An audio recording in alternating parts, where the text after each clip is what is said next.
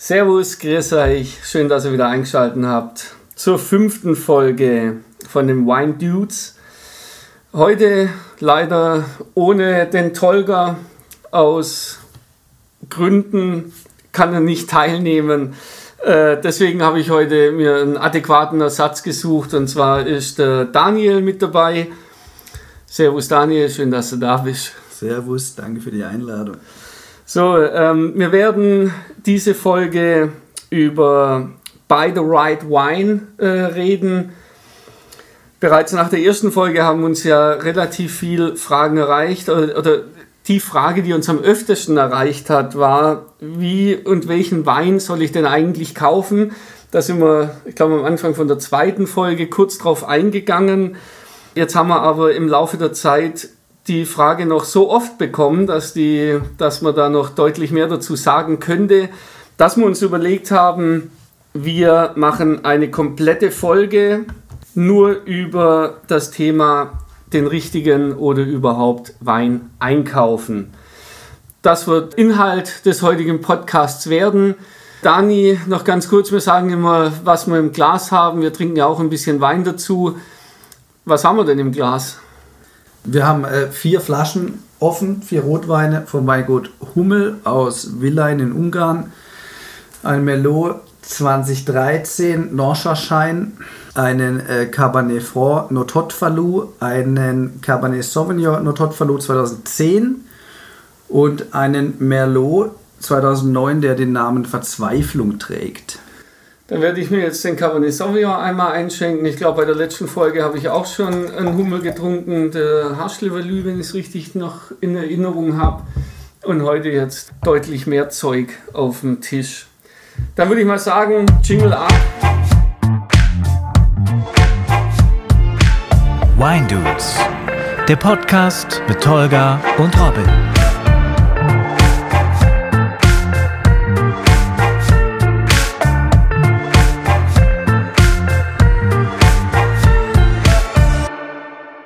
Ja, dann erstmal ein paar trockene Zahlen vorneweg. Dani, was glaubst du, wie hoch der Durchschnittskonsum in Deutschland liegt an Wein und Sekt?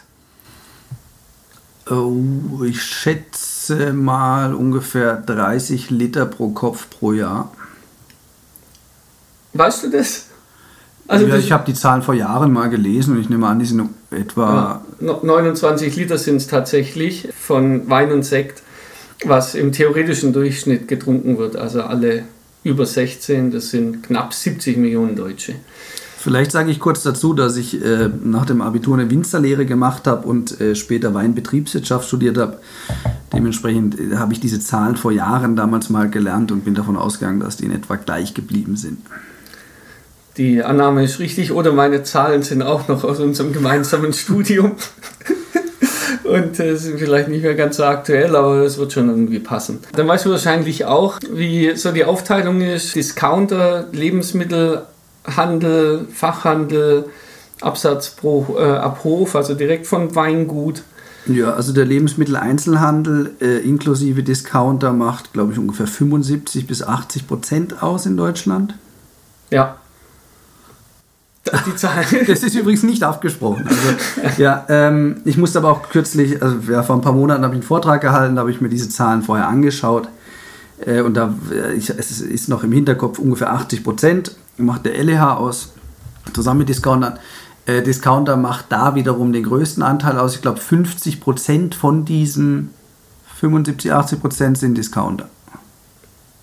Ja, die halten sich eigentlich die Waage. Also es sind 530 Millionen Liter über den Discounter und 520 Millionen Liter über den äh, Lebensmitteleinzelhandel. Das ist übrigens Edeka, Rewe, Kaufland, Real und so weiter. Bevor es jetzt zu theoretisch wird, die, die einzige Zahl, die ich da hochinteressant fand, war, dass der Online- und Versandhandel macht nur 30 Millionen Liter aus. Mhm. Das finde ich schon, das hätte ich deutlich höher eingeschätzt dass die Leute tatsächlich mehr äh, übers Internet bestellen, aber ganz offensichtlich machen sie das nicht. Also was man sich da, was interessanter ist als die absolute Zahl, ist in dem Fall die, die Wachstumsraten und die sind halt also enorm im äh, Onlinehandel. Das heißt, es wird jedes Jahr mehr online gekauft, aber äh, das ist ja das gleiche in anderen Bereichen. man macht sich manchmal, hat man vielleicht ein falsches Bild im Kopf, wie viel denn der Onlinehandel generell ausmacht, auch in anderen Bereichen, Mode, was weiß ich. Äh, der stationäre Handel macht immer noch den größten Teil aus. Also ich glaube, wir sind bei, insgesamt beim stationären Handel sind wir beim, jetzt habe ich die genauen Zahlen nicht im Kopf, aber ich glaube, wir sind bei ungefähr 500 Mark. Nee. Ach, ich müsste meinen Rechner aufklappen. Nee, es, es interessiert auch kein Mensch die Egal. Zahlen, aber ja, ist können relativ hoch. Können wir, können wir eh rausschneiden. Gott, Gott. Äh, also, es, man, macht sich, gar nichts geschnitten. man macht sich generell ein falsches Bild davon. Der, der Onlinehandel macht immer noch einen geringen Teil. Also ich glaube, 10% von dem, was stationär verkauft wird, wird generell online verkauft. Beim Wein ist es eben auch so, dass es viel weniger ist, als man vielleicht denkt, aber es wird halt immer mehr und äh, was die Statistiken auch zeigen, und auch das weiß ich jetzt nur, weil ich einen Vortrag vorbereitet habe vor ein paar Monaten, die, die, der Anteil von hochpreisigen Weinen im Onlinehandel nimmt extrem zu. Das heißt, es gibt immer mehr Leute, die auch das Vertrauen in den Onlinehandel haben, dort hochpreisige Weine zu kaufen. Und das ist eigentlich die interessantere Zahl. Das Absolute ist, finde ich, gar nicht so relevant. Okay, doch eine Zahl habe ich noch, weil die finde ich tatsächlich interessant, bevor wir dann äh, richtig durchstarten hier. Wahrscheinlich weißt du das auch. Ich stelle jetzt die Frage einfach mal was gibt denn der durchschnittliche Kunde in Deutschland für Wein aus? Ich glaube, die Zahl ist uns auch im Studium öfters mal begegnet. Und ich glaube, die hat sich auch nicht verändert. Also du fragst nach dem Durchschnittspreis von Wein, weil was, pro Liter, der, was, pro Liter der, was der durchschnittliche Kunde ausgibt, weiß ich nicht, aber es gibt einen Durchschnittspreis, ich glaube, der liegt bei um die 3 Euro. Ja, 2,92 Euro äh, 92 geben durchschnittlich die Deutschen für einen Liter Wein aus. Das ist deutlich weniger als ich ausgebe. Das ist aber auch deutlich mehr als der Tolga ausgibt. So, aber jetzt äh, lassen wir mal die Zahlen. Ach, ein Fun Fact habe ich noch, das, da bin ich auch drüber gestolpert, das fand ich eigentlich auch ganz cool. Äh, Aldi Nord und Aldi Süd verkaufen zusammen jede vierte Weinflasche in Deutschland. Das fand ich auch ziemlich krass.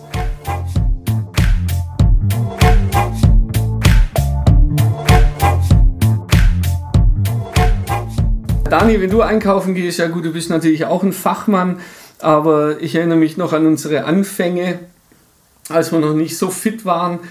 Was können wir denn den Leuten, die uns hören, die, die Wein interessiert sind, aber noch nicht so, so in der Materie drin sind, was können wir denen denn für einen Tipp geben? Oder ich rede jetzt einfach mal weiter und gebe die Frage dir gleich nochmal. Also mir persönlich begegnet immer wieder die Frage, wenn ich, wenn ich bei mir in der Arbeit bin, dann kommen Leute auf mich zu und fragen, äh, sagen, ich brauche einen Wein.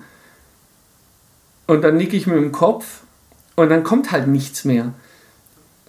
Gute Sommeliers und gute Weinfachberater, wir können schon viel machen, aber hell sehen können wir tatsächlich noch nicht. Also ein paar mehr Informationen sollte man schon haben.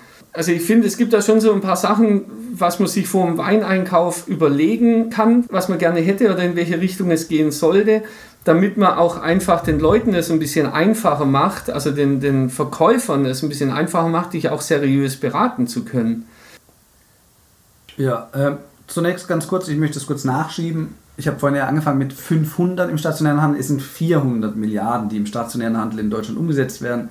70 Milliarden etwa online, was jetzt alle Produktkategorien angeht. Also nur, dass ich das kurz nachreiche. Das heißt, es sind ungefähr 20 Prozent, was online, also 20 Prozent von dem, was im stationären Handel umgesetzt wird, wird online umgesetzt. Also ist immer noch verhältnismäßig wenig. Äh, jetzt zu deiner eigentlichen Frage.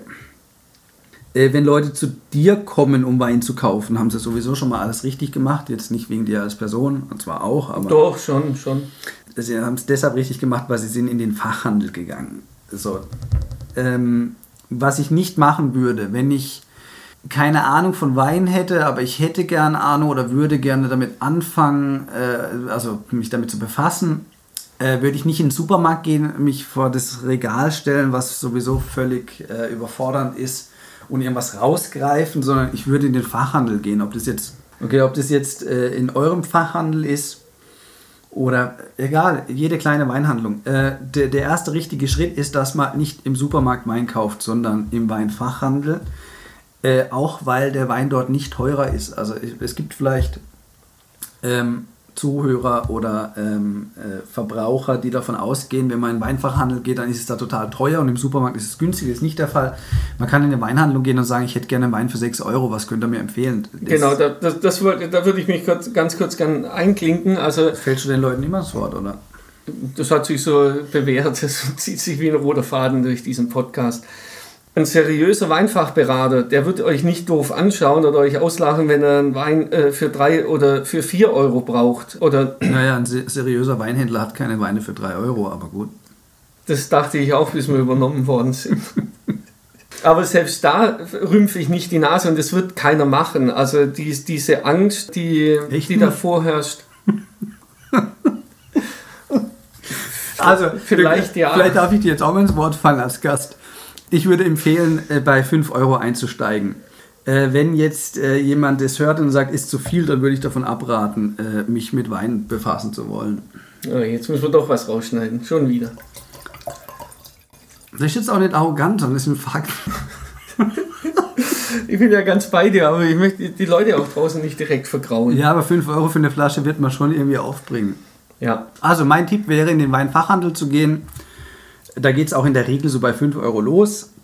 Und zu sagen, ob man lieber rot oder weiß will, ob es eher leicht oder kräftig sein soll, das sind wahrscheinlich so die ersten Fragen. Dann lässt man sich beraten und kauft sich mal was. So, und dann gibt der Weinhändler einem was mit. Dann sieht man auf der Flasche, aus welchem Land es kommt, was es für ein Jahrgang ist. Vielleicht sieht man, was es für eine Rebsorte ist. Oder wenn keine Rebsorte draufsteht, wird es vielleicht auch ein Cuvée sein. Also mehrere Rebsorten. Äh, und wenn mir der Wein dann schmecken würde, würde ich wieder in die Weinhandlung gehen und sagen, den fand ich gut, was gibt es denn, was ähnlich ist? Oder man kann sogar hingehen und sagen, was, was ist denn jetzt was ganz anderes? Also kann ich jetzt mal wirklich so äh, quasi so zwei Pole. Gibt es jetzt einen Wein, der total konträr ist und dann würde ich den mitnehmen und schauen, schmeckt der mir auch oder schmeckt der mir überhaupt nicht? Und wenn ich da nochmal kurz ins Wort fallen darf, und es ist für uns äh, Berater auch unheimlich hilfreich, wenn ihr sagt, der Wein, den Sie mir das letzte Mal empfohlen haben, der schmeckt mir nicht. Und auch mit dieser Information können wir arbeiten, da können wir auch damit umgehen. Also ich bin dir nicht sauer, sondern ich bin dir dankbar, dass du wieder zu mir kommst und, und das Vertrauen aufbringst und sagst, der Wein, der war jetzt, das, das war nicht meins. Der hat mir überhaupt nicht geschmeckt. Und dann werden wir uns darüber unterhalten, was hat denn äh, Ihnen dir nicht geschmeckt an dem Wein? Also diesen Schritt, das ist kein, kein großes Ding, auch mal zu sagen, dass ein Wein äh, einem nicht geschmeckt hat, weil man eben da genauso äh, draus lernt. Ja. Jetzt bin ich so ins schon beleidigt. Nee, nee, nee, nee. Das wäre meine Herangehensweise. Fachhandel beschreiben, wenn man schon eine Vorahnung hat. Vielleicht weiß man ja noch nicht mal, ob man sagt, man möchte gern leicht oder kräftig, wobei das, das wissen eigentlich die meisten. Also wenn man sich tatsächlich nicht mit Wein befasst, wissen trotzdem die meisten, ob sie gern einen leichten, hellen Rotwein trinken oder einen kräftigen, dunklen mit viel Alkohol, jetzt als Beispiel. Wenn man das schon mal weiß, dann geht man eben hin, lässt sich beraten, nimmt was mit. Und wenn ich an unsere Anfänge denke, haben wir das ja eigentlich genauso gemacht. Also äh, ich erinnere mich noch, ich weiß ganz genau, mein allererster Rotwein in meinem Leben war Merlot aus dem Aldi Süd für 1,49. Und der war, als ich den das erste Mal getrunken habe, zu der, der Zeit damals, fand ich den total gut. Der war fehlerfrei. Das, also auch, das kann ich auch aus der heutigen Perspektive, mit der heutigen Expertise sagen. Dieser Wein war völlig fehlerfrei. Der kam aus einer Riesenkellerei aus Frankreich. Äh, da kann man dann auch, wenn das halt ein industrielles Unternehmen ist, also industrielle Landwirtschaft, kann man für 1,50 einen Wein produzieren und damit sogar noch Geld verdienen. Nicht viel, aber es geht dann halt über die Masse. Der Wein war absolut fehlerfrei und ich habe den damals, da war ich 19 und habe den ersten Rotwein getrunken. Ich fand den in Ordnung. So, und dann kam das erste Mal, dass ich einen Spätburgunder vom Kaiserstuhl getrunken habe, weil ich aus Freiburg komme und der Kaiserstuhl da vor der Tür ist. Der hat dann 10 Euro gekostet, habe ich schon gemerkt, der schmeckt anders. Aber ich konnte damals überhaupt nicht einschätzen, was der Unterschied ist. So, und dann geht man halt weiter ich sehe schon, du willst gleich was sagen, aber um das kurz fertig zu machen. So, dann habe ich halt, okay, dann hatte ich die Melone in Spätburgunder, 1,50 und 10 Euro. Und dann habe ich halt den nächsten Wein getrunken. Äh, in Bordeaux aus Frankreich. Und so dann habe ich angefangen abzuspeichern und zu überlegen, was schmeckt mir besser. Und wenn ich das mal so ein bisschen rausfinde, dann gehe ich mal in eine bestimmte Richtung und sage, okay, ich möchte gern einen Wein, der so ähnlich ist. Und das kann man halt eben im Fachhandel machen. Das kann man im Supermarkt nicht. Dass ich mich vor das Regal stelle und sage, ich möchte jetzt was ähnliches. Im Fachhandel sage ich, der Wein hat mir geschmeckt, haben Sie denn was in der Art? Und jeder Weinfachhändler weiß, egal mit was man kommt, ich habe einen deutschen Spätburgunder getrunken, können Sie mir was empfehlen? Und dann gehe ich immer weiter. Und es geht nur über den Vergleich. Und so blöd es klingt, es gibt auch sinngemäß auch, glaube ich, dieses äh, Zitat irgendwie, ähm, der, der, der, Weg zum Weinkenner ist äh, gesäumt von vielen Flaschen oder der Weg zum Weinkenner ist gesäumt von vielen Flaschen. Ja. Äh, es geht tatsächlich nur über das Üben, über das Drehen, über das aktive, bewusste Trinken. Es geht, es geht nicht anders. Das heißt, es geht um Bewusstsein, dass ich jeden Schluck Wein bewusst wahrnehme. Und letzter Satz. Bis heute ist es so, wenn ich zu Freunden komme, die sich für Wein nicht interessieren, da steht eine 3-Euro-Flasche auf dem Tisch und ich trinke den dann einfach, dann schmecke ich bewusst hin, einfach weil es mich interessiert, wie schmeckt jetzt der 3-Euro-Wein, den die da stehen haben, aus dem Penny oder was auch immer. Es geht nur über das bewusste Hinschmecken. Ich erinnere mich jetzt noch äh, an unser Studium, wie du jetzt äh, gesagt hast, dein erster, dein erster Wein war ein Merlot aus, äh, vom Aldi. Wir haben kistenweise haben wir aus dem Lidl den Terra Alta Gran Reserva. Der Gran Reserva für 3,49 und im Angebot 2,99 oder irgend sowas. Ja, also es ist gescheiter, wenn man mehr als 5 Euro ausgibt, weil man eine gewisse Qualität hat, aber selbst Leute mit einer Expertise, und das will ich Ihnen schon sagen, da haben wir schon eine Winzerausbildung hinter uns gehabt, da waren wir in einem Weinbetriebswirtschaftsstudium gefangen, da sind wir trotzdem zum Lidl gerannt und haben das gemacht. Da kommt natürlich die Komponente Geld mit dazu, jetzt stehen wir im Leben, jetzt äh, haben wir die, die angenehme Situation, dass wir uns die Weine kaufen können, die, die, wir, die wir mögen.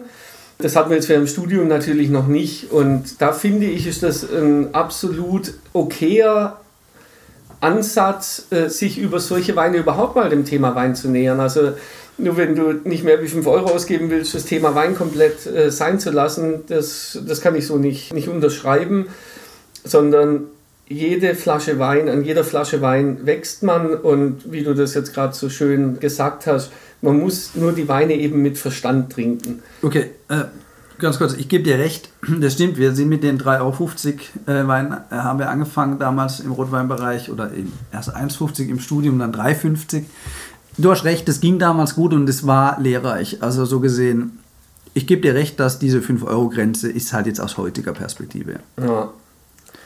So, und dann gibt es noch den Fall, wenn man es gar nicht für sich selber will, sondern sich mit Wein nicht groß auskennt, äh, dass man die Weine verschenken möchte.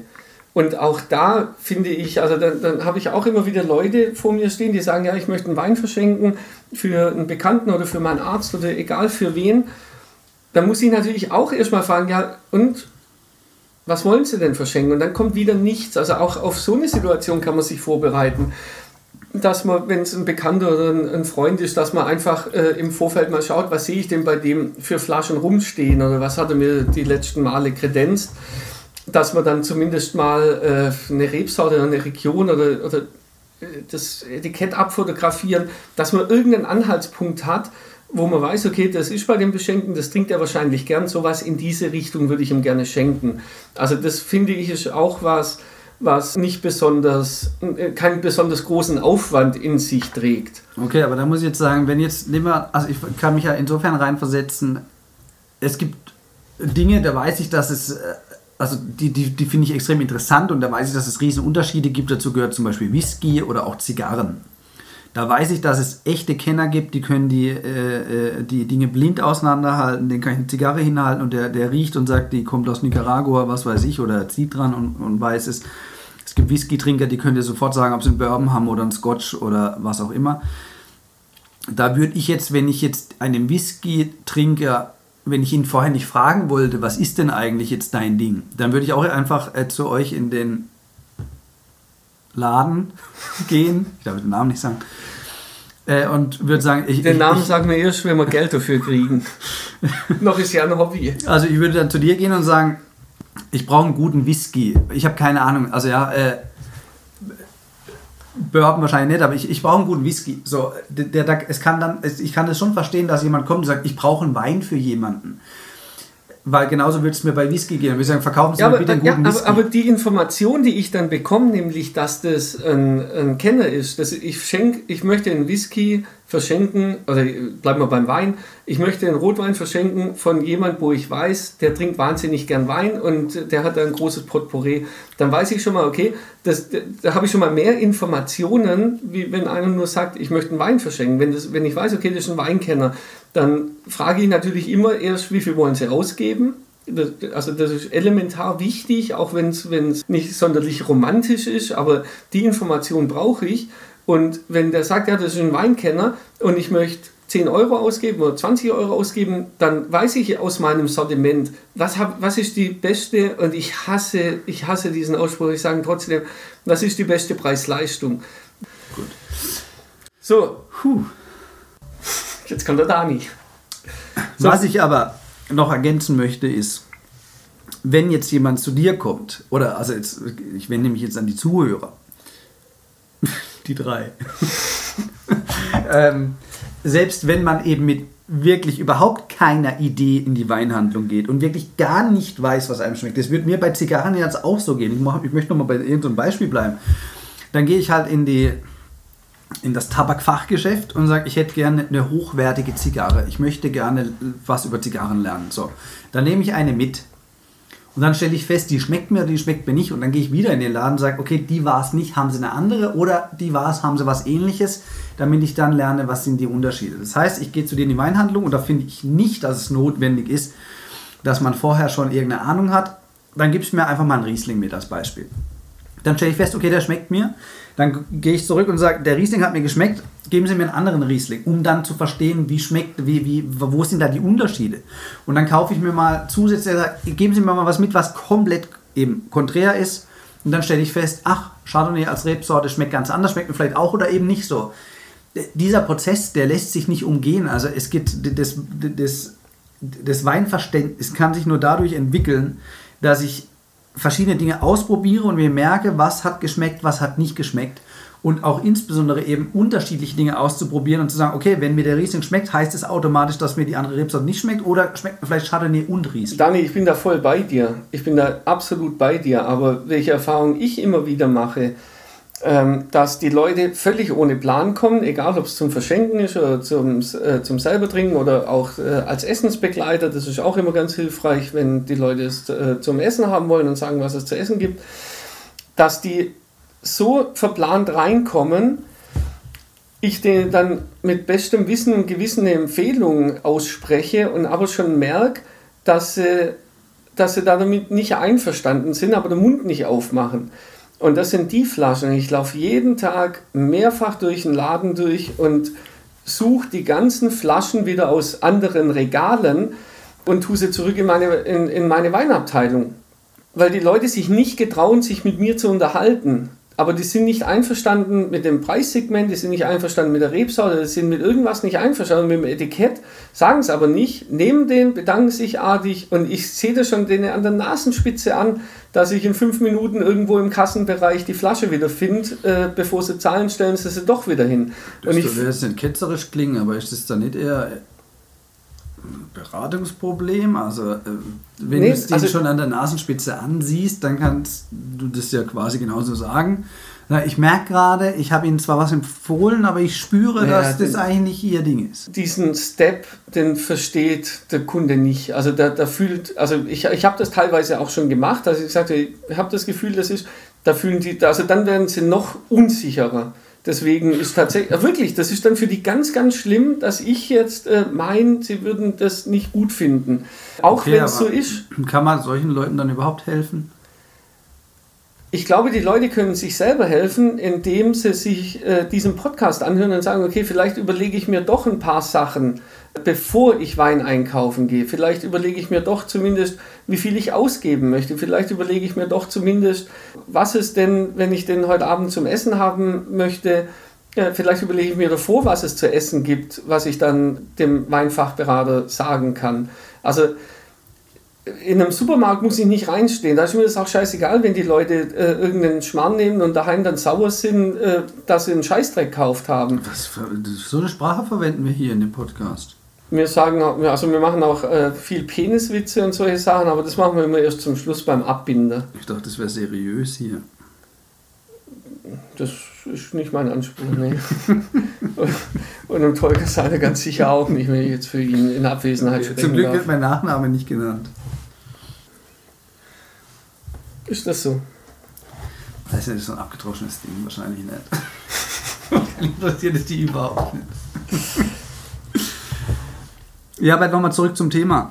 man muss als Verbraucher insofern keine, äh, keinen Respekt oder Angst oder irgendwie was davor haben, weil es klang jetzt gerade so, dass die Leute schon fast so verunsichert kommen und dann lassen sie sich beraten und dann wollen sie das eigentlich gar nicht. Das ist ja nur ein kleiner Prozent, aber die sind da. Also es, es, ich, ich erlebe das ja jeden Tag, sonst würde ich ja jetzt nicht so, so mit dir darüber reden, weil in der Hoffnung, dass es Leute hören, die, die diese Angst dann einfach nicht mehr haben. Also wir sind ja auch nur ganz normale Menschen, wir sind ja keine... Oh ja, Ja, gut. ist schon besonders. Ja, wir sind schon Menschen... Du bist aber ein Fachverkäufer. Du stehst auf der Fläche jeden Tag. Eine Zusammenfassung von dem, was ich heute gesagt habe. Dann- Dani, kannst du das auf zwei Sätze runterbrechen, was du jetzt gerade die ganze Zeit Ja. ge- gebabbelt hast? Punkt 1. Geht zum Fachhändler, lasst euch beraten. Ob es bei 5 Euro anfängt oder drunter, ist eigentlich egal. Wenn es ein Geschenk ist, dann ist natürlich dieser Weg ein anderer, aber wenn es für euch ist, trinkt das bewusst, entscheidet, schmeckt es euch oder nicht, geht dann mit der Flasche zurück zum Händler und sagt eben, hat geschmeckt oder nicht, ich möchte was ganz anderes oder ich möchte was ähnliches. Und dann geht es tatsächlich nur über jahrelange Übung. So, und ihr müsst nicht die Flasche mitnehmen, sondern seit äh, der letzten Folge wisst ihr, was für Software ihr da benutzen könnt, was für Apps es gibt, um das abzufotografieren. Da müsst ihr nicht mit Leergut rumlaufen, sondern, aber das ist ja genau das. Abfotografieren, dir was dazu aufschreiben, euch was dazu aufschreiben. Genau das ist der Tipp, den, den der Dani hier von sich gibt. Das ist der Tipp, den äh, auch ich sagen würde werde auch den Podcast dem Tolga vorspielen, dass der auch endlich mal weiß, wie, dass er möglicherweise nicht mehr so oft zur Tankstelle geht, sondern vielleicht doch mal das ein oder andere Mal in den Fachhandel geht. So einfach ist es im Grunde genommen. Wieso würde irgendjemand Wein an der Tankstelle kaufen? Da fehlt uns jetzt die dritte Person hier in, in der Runde, die das adäquat beantworten kann. Für mich ist das auch ein Buch mit sieben Siegeln. Also allein schon, weil es da wahrscheinlich sehr viel teurer ist. Aber gut, vielleicht spielt Geld keine Rolle. Da fällt mir jetzt kein guter Gag dazu ein. Verdammt. Ich fand es große Klasse, dass ich dabei sein durfte. Gerne wieder. Ich fand, es war ein sehr kurzweiliges Gespräch mit dir. Ich fand, dass es insgesamt eigentlich sehr kurz war. Das ist tatsächlich auch richtig, aber wir wollen die Leute jetzt auch noch nicht überfordern. Wenn es dir zu Okay, aber kurz wenn ihr war, das Gefühl hattet, dass es eigentlich zu kurz ist, dann schreibt mir. Dann machen wir es nächstes Mal länger. Wir haben äh, einen Insta-Account, wir haben, nee, Facebook ist glaube ich noch nicht drauf, das verstehe ich nicht, oder das verstehen wir nicht, wie wir das machen müssen. Äh, über Instagram könnt ihr uns anschreiben, ein bisschen was an Feedback dalassen. Wenn es euch gefallen hat, lasst auch ein Like da oder abonniert uns bei Spotify. Ich glaube, langsam müsste man auch auf allen gängigen Plattformen online sein. Das hat auch ein bisschen länger gedauert als geplant. X-Hamster. YouPorn, wo halt überall der nasty Shit läuft, den wir hier erzählen. Tatsächlich, Ich habe mich super amüsiert. ja, Daniel, die ganze Stadt weiß, dass du dich super amüsiert hast. Komm, jetzt mach den Deckel drauf, Alter. Komm. Gut, also Dani, äh, noch ein Satz und ich gebe dir tatsächlich nur einen Satz, um die vier Weine, die wir jetzt auf dem Tisch haben, zu beschreiben. Weil wir müssen zum Ende kommen. Du kannst mit Komma arbeiten. Die schönsten Weine, die ich kenne. Wow. Geiler Cabernet Sauvignon, schöne Kräuter, was ich da immer, was ich bei extrem vielen Weinen vom, vom Hummel finde. Auch diese Paprika ist so schön und so klar. Jetzt rutscht mal ein bisschen in Klischeebeschreibungen ab, aber okay. Das, vielleicht muss es sein. Also ich finde es jetzt bei ihm aber schon ziemlich klar. Das ist klare Paprikanote. Das ist eine klare Paprikanote. Gut, dann will ich nichts gesagt haben. Was was hast denn du? Aber ein bisschen müßig, ähm, so, so solche Sachen rauszuriechen, rauszuschmecken. Ich weiß nicht, ob Wein dafür gemacht ist, dass man Paprika rausriecht. Ich bin da momentan, aber ist vielleicht auch nur eine Phase. Dann, es hört sich so ein bisschen an, also ich, ich, ich höre die Argumentation, also ich habe ich es irgendwann schon mal gesagt, ich habe meine Heimat in Naturwein gefunden.